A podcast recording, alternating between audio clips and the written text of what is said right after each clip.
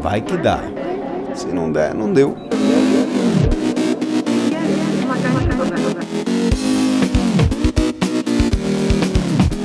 Oi, oi, oi, oi, oi, oi. bem-vindo, bem-vinda ao episódio Quanto Custa aqui do Vai Que Dá. E hoje eu quero trazer aqui para reflexão é, alguns pensamentos sobre custo do produto ou do serviço que você vai vender para o teu cliente.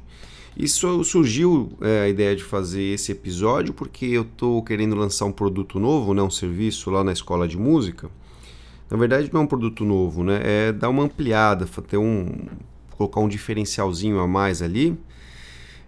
E aí a gente ponderando, né, eu e os meus sócios, a gente percebeu que que não valia a pena financeiramente. E aí eu lembrei da minha regra que eu tinha há muitos anos já pensado para para trazer alguma coisa nova à tona. E aí eu quero dividir isso com vocês, porque vocês já perceberam que se você pegar um papel ali e você quer começar uma ideia nova, vender alguma coisa nova, você colocar todo o preço de tudo, quanto custa a sua hora, quanto custa o escritório, quanto custa não sei o que lá, blá blá blá, a sua margem, a maioria das ideias vão ser inviabilizadas antes né, do sol nascer no dia seguinte.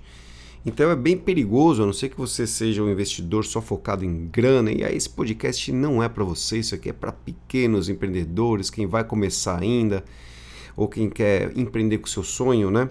Se você trouxer só o plano de negócios ali, um mais um, um, dois menos um, é três miserável. Bom, se você trouxer só números aí para conta, é muito improvável que você vá levar qualquer negócio nesse país e em muitos outros países para frente, porque a vida não é feita só de, de soma e subtração.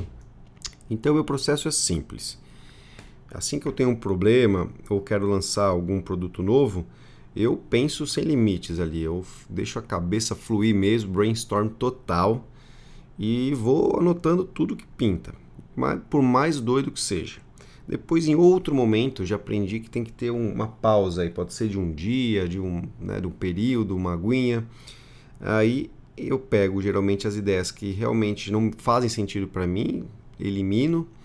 E aquelas que eu gosto, que eu vejo que tem um futuro, por mais que elas pareçam muito difíceis ou totalmente improváveis, mas eu acredito na ideia, aquilo mexe com o meu coração, é o que eu gostaria de fazer, eu considero essas ideias. Só que aí eu não considero a qualquer custo, a qualquer preço. Então eu começo a colocar algumas condições. Falo, pô, preciso lançar um serviço, mas não tem como é, eu pagar alguém que alguém faça, né? Que outro profissional faça. E o meu, minha hora de trabalho é, sei lá, 10 reais. Cobro 10 reais por hora. Só que aqui, se eu for transmitir para o meu cliente esses 10 reais por hora, meu produto vai ficar inviável. Mas eu penso, pô, eu posso fazer isso só que eu não vou fazer isso eternamente, né? Porque eu estou fazendo de graça, vamos dizer assim. Então eu topo pagar o preço para lançar minha ideia, mas com um tempo definido até que eu descubra meios de diminuir o custo para que esses meus 10 reais por hora possam ser pagos para uma outra pessoa para que ela possa fazer esse trabalho e eu não fique atolado colocando meu tempo para operacionalizar cada ação que eu quero jogar no mundo. Pareceu bagunçado? Vamos voltar um pouco essa história. Penso sem limites, certo? No segundo momento, eu quero implementar alguma coisa, mas vejo que o custo tem um custo ali que está alto e eu vou ter que eliminar, e a minha mão de obra faz parte desse custo. Aí que eu trago uma metáfora, que é a seguinte: você já foi viajar, né? Chega num lugar, numa cidade ou no intercâmbio, e aí você vê que os primeiros dias tudo que você vai fazer é uma fortuna, né? Você vai comer, é caro pra caramba, você vai se locomover você não sabe como qual ônibus pegar, acaba pegando Uber ou né, não sabe onde está a estação de trem. E aí fica tudo muito caro. Depois de um tempinho que você está ali na cidade, no país, viajando, passeando, você começa a descobrir que pode ser muito mais barato com uma mesma qualidade. Você sabe que, putz, o café da manhã que você tomava ali pagava 5 dólares, tem um tão gostoso quanto numa quebradinha que você descobriu com alguém que custa um dólar.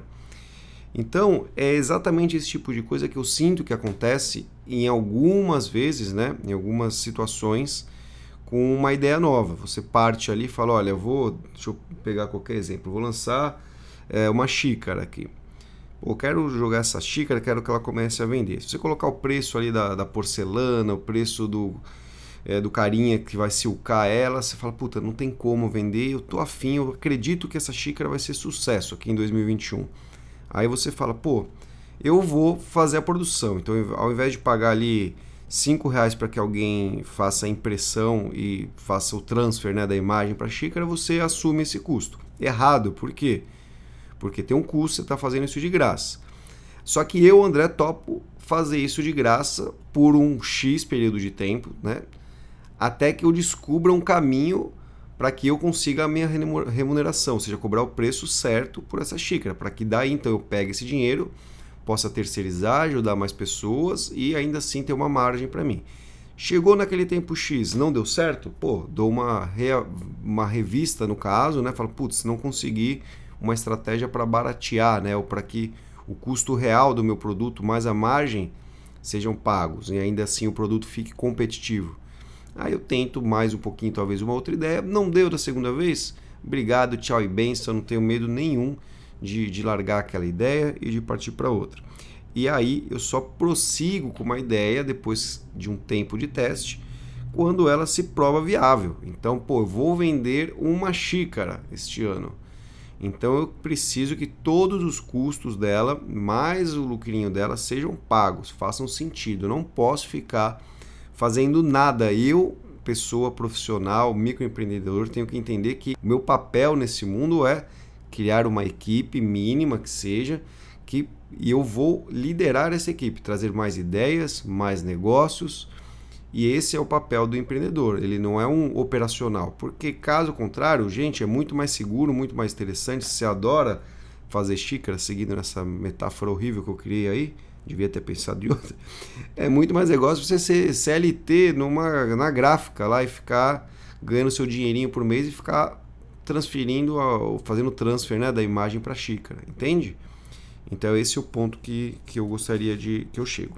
Falando um pouco mais dessa coisa de custo, eu, eu levo essa, esse lance de quanto custa uma coisa para todos os setores da minha vida, né? Então eu estava outro dia, é, mudei, né? Estou morando aqui em Dayatuba em São Paulo a gente ia ao mercado ali, chama Oba, e comprava um, uma garrafinha de água de coco, era uns 12 reais. E eu nem lembrava quanto era o coco, faz tanto tempo que eu nem vou para a praia, eu comprava água de coco, que a minha noiva adora, e nunca nem pensei sobre isso. Comprava lá, levava para casa. Quando a gente chegou aqui, eh, interior, as, algumas coisas são mais baratas, dentre elas o coco, é bem mais barato. Então tem uns lugares que a gente passava e tava lá 10 cocos por 20 reais. Aí minha noiva pirou, falei, caraca, a gente pagava muito caro, né? E aí a gente começou a comprar coco, né? 10 cocos por 20 reais. E aí o que aconteceu? A gente levou os cocos para casa, deixou ali no quintal, né? E a primeira vez que a gente comprou coco, a gente ficava feliz, tá pagando barato, coco gostoso, a gente abria, oh, natureza, coisa maravilhosa.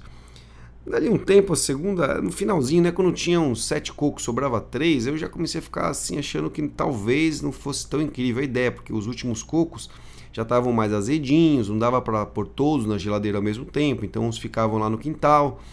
Da segunda vez que eu comprei mais 10 cocos, aí eu carreguei no carro, já um pouco assim, pô, tem que ir lá buscar o coco, puta sol do caramba, levo tempo para buscar o coco, para trazer o coco, aí levo o coco para casa, aí eu deixo nove cocos no quintal fica cheio de mosquito aquele coco, o coco vai ficando velho. Aí tem que pôr para gelar, a gente esquece de pôr para gelar, às vezes quer tomar o coco, o coco tá quente, aí põe na geladeira, ocupa um baita espaço, esquece na geladeira às vezes o coco, estraga quatro cocos.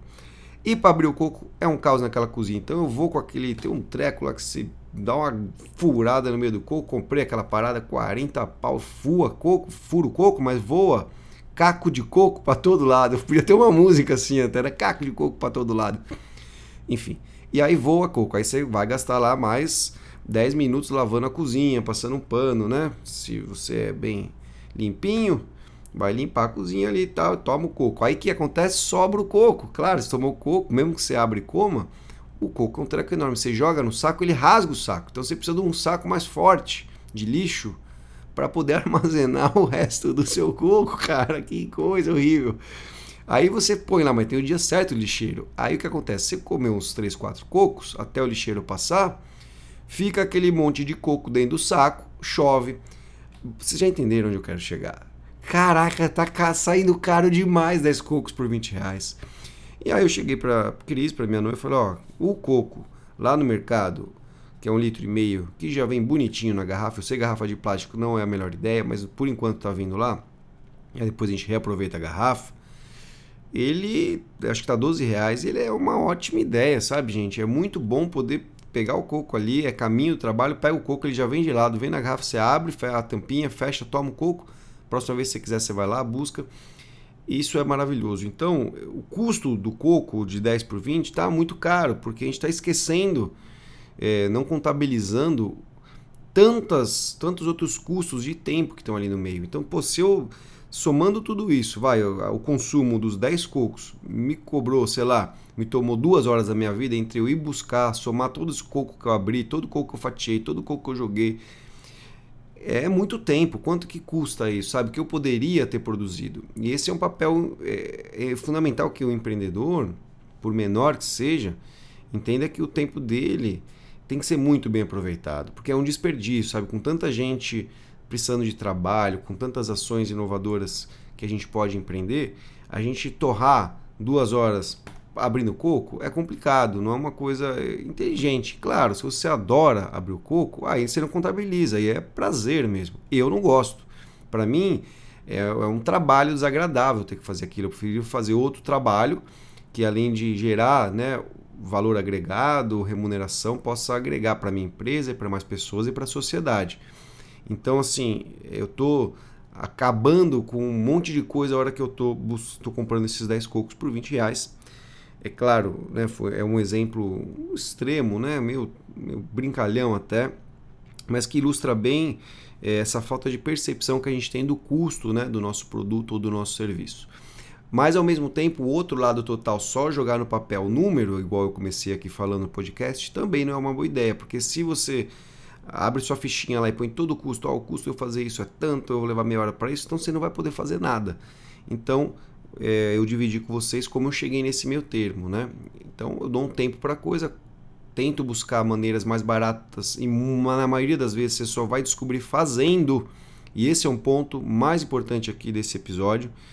Você vai descobrir fazendo. Você vai, se você quer lançar algum material, algum serviço novo, um produto novo, e você só fizer as contas, você vai ver que 99% das vezes não vai ser viável você lançar. Então você precisa lançar é por isso o nome aqui desse podcast é Vai Que Dá.